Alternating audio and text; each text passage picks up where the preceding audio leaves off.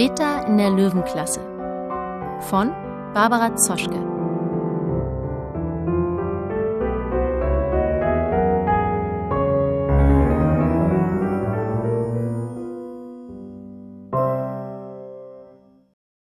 Wer hätte das gedacht?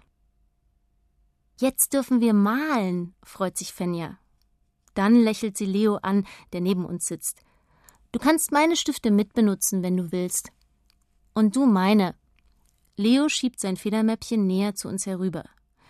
Nur den hier nicht, sagt er, zieht einen sehr kurzen, angeknabberten Bleistift aus einer Halterung im Mäppchen und steckt ihn seinem kleinen Löwen ins Maul. Den braucht Mr. Meyer. Während die Kinder über das Papier gebeugt arbeiten, beobachte ich, wie Mr. Meyer am Bleistift knabbert.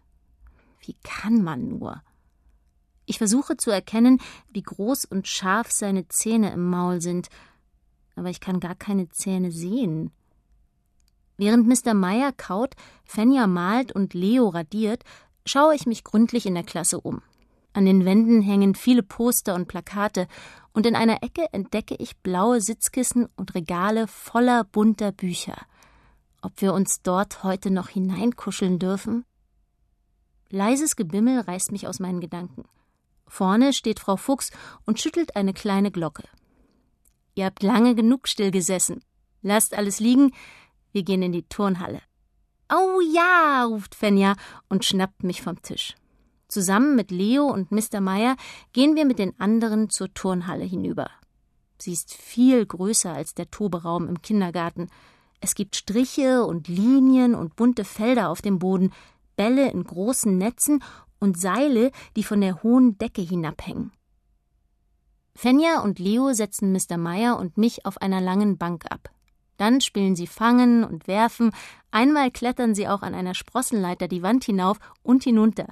Fenja springt von der obersten Sprosse einfach auf den Boden zurück. Immer wenn sie an mir vorbeiläuft, lacht sie. Als ein lauter Gong ertönt, versammelt sich die Löwenklasse um die Lehrerin. Ich sehe, wie sich Fenja und Leo an den Händen nehmen und zur Tür hinausgehen. Äh, mache ich. Und schon fällt die schwere Tür der Turnhalle hinter den Kindern ins Schloss. Mr. Meyer und ich schauen uns ratlos an. Wo gehen die denn hin? frage ich, obwohl ich ja gar nicht mit Löwen spreche. Aber das hier ist eine Ausnahmesituation. Mr. Meyer faucht leise. Ich spitze die Ohren und horche angestrengt nach draußen. Die Kinderstimmen sind kaum noch zu hören. Ich habe plötzlich ein mulmiges Gefühl im Bauch. Meinst du, die kommen wieder? will Mr. Meyer von mir wissen. Bestimmt, sage ich tapfer. Fenja hat mich noch nie sehr lange allein gelassen. Mr. Meyer nickt beruhigt. Dazu reißt er sein Maul auf und gähnt. Dann legt er seinen Kopf auf die Vordertatzen und schließt die Augen. Wenig später schnurrt er ruhig und gleichmäßig, sein Bauch hebt und senkt sich. Sag mal, schläfst du etwa? Das darf ja wohl nicht wahr sein, rufe ich. Dieser Löwe ist ja zu rein gar nichts zu gebrauchen. Müde öffnet Mr. Meyer ein Auge. Du hast doch gesagt, Fenja und Leo kommen zurück. Solange wir warten, kann ich auch schlafen. Ja, und wenn sie nicht zurückkommen? Höre ich mich sagen. Mr. Meyer reißt die Augen auf und jammert. Dann müssen wir verhungern. Oje, oje. Er springt auf die Füße, dreht sich auf der Bank mehrmals um sich selbst, läuft bis an ihr Ende, kommt zurück zu mir und läuft wieder los. Er ist außer sich. Oje, oje, wir sind Mutterseelen alleine hier. Vielleicht gehen Leo und Fenja sogar ohne uns nach Hause. Und wir müssen die ganze Nacht in der Turnhalle bleiben. Oje, oje. Reg dich nicht auf. Das passiert bestimmt nicht. Es tut mir leid, dass ich ihm solche Angst gemacht habe. Das wollte ich nicht. Aber Mr. Meyer hört mir gar nicht zu. Er läuft weiter die Bank auf und ab, krallt in regelmäßigen Abständen seine Tatzen ins Holz und schaut vorsichtig in die Tiefe. Oje, oje, wie tief das ist. Ich riskiere nun auch einen Blick. Es stimmt. Die Bank ist ganz schön hoch und der Boden ist weit weg. Versuchsweise spreize ich die Vorderbeine und recke den Hals ein kleines Stück vor, gerade so weit, dass mein Kopf über dem Abgrund schwebt. Am Boden ist ein blauer Kreis. Und da weiß ich plötzlich, was zu tun ist. Pass auf, ich habe eine geniale Idee, sage ich zu Mr. Meyer. Während ich mit den Vorderbeinen immer weiter auseinanderrutsche, recke ich den Kopf hoch in die Luft.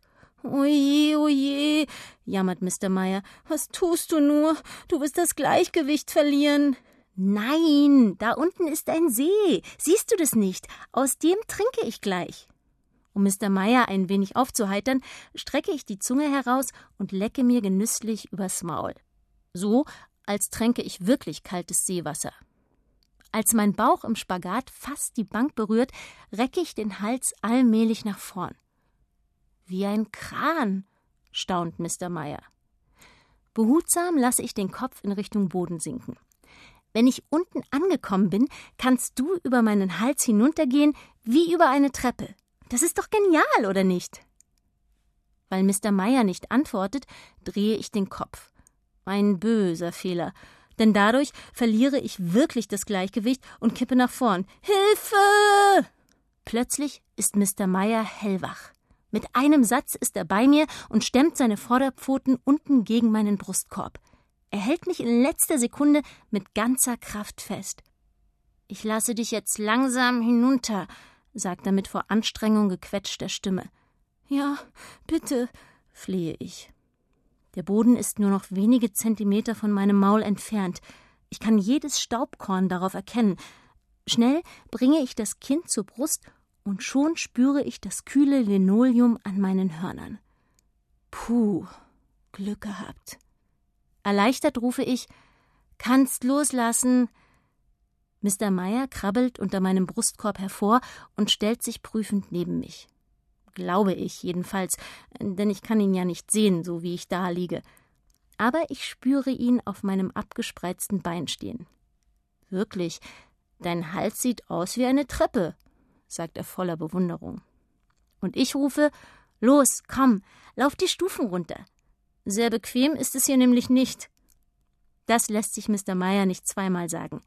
Er läuft über mein Bein zwischen die Schultern und tapst Wirbel für Wirbel meinen Hals entlang, bis er über meine Stirn und Nase auf den Boden springen kann. Langsam und vorsichtig ziehe ich zuerst das eine, dann das andere Vorderbein von der Bank, rutsche ein Stück vorwärts über den Boden, dann hole ich die Hinterbeine nach. Erleichtert rappele ich mich auf. Als ich endlich wieder auf allen Vieren stehe, sagt Mr. Meyer anerkennend, wie gut, dass du so groß und gelenkig bist. Ich nicke und lache. Wie gut, dass du so klein und stark bist. Dass ich so etwas mal zu einem Löwen sagen würde, wer hätte das gedacht?